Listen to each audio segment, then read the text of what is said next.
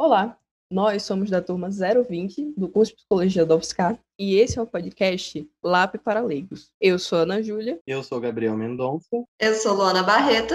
Eu sou Sofia Mitsuyuki. Eu sou Vitor Pereira.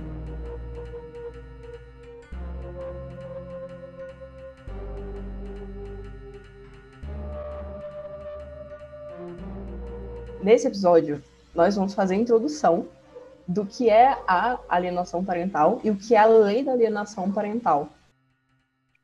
Bom, primeiramente eu gostaria de vir aqui para introduzi-los sobre um conceito de guarda. A guarda define-se como a responsabilidade do fornecimento de uma assistência para a criança, além da, da contribuição em diversos aspectos da vida dela. Dentre todos os tipos de guarda existentes, há a guarda compartilhada, a qual é, em lei, um direito brasileiro garantido nos direitos da família. Nessa, ambos os pais são responsáveis pela criação da criança e ministram, simultaneamente, tudo que seja relacionado ao bem-estar dela. Porém, quando há o divórcio, a relação entre os responsáveis costuma ser um tanto quanto conturbada, e as práticas de alienação parental podem ser comuns. Bom, após o divórcio, é muito comum que a guarda seja concedida para as mães. E como foi apontado pelo IBGE, 87,64% das vezes é o que acontece.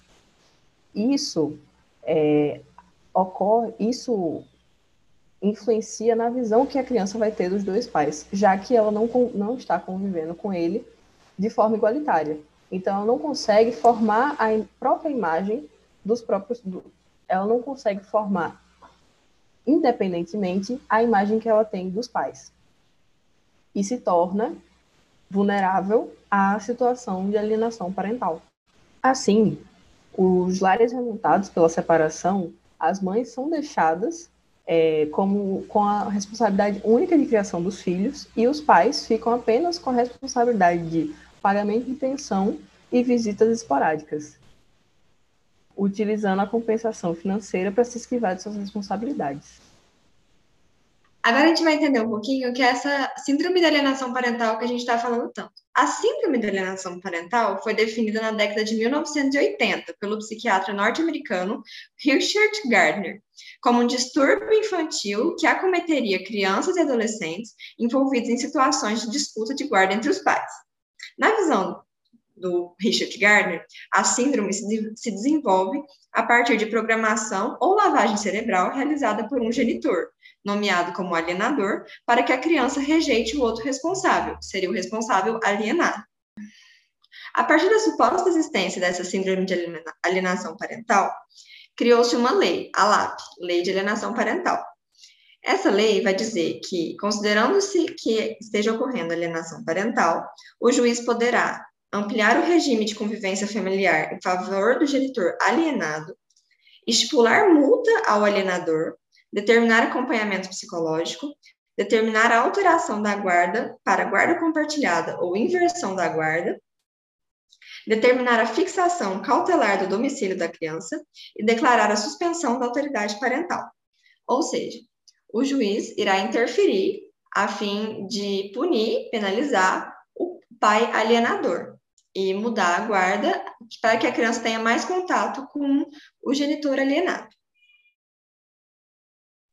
Bom, uh, a gente vê né, que tem algumas controvérsias, né, tanto na, na, própria síndrome da alienação parental quanto na lei da alienação parental. Né. Em específico sobre a síndrome, a gente vê que tem uh, alguns psicólogos né, e, e, pessoas também do direito que questionam né, a escassez de estudos conclusivos a respeito dessa síndrome, especialmente na produção nacional, né, que, é, é, considerando que aqui a gente tem a lei da alienação parental que não está presente em alguns outros países.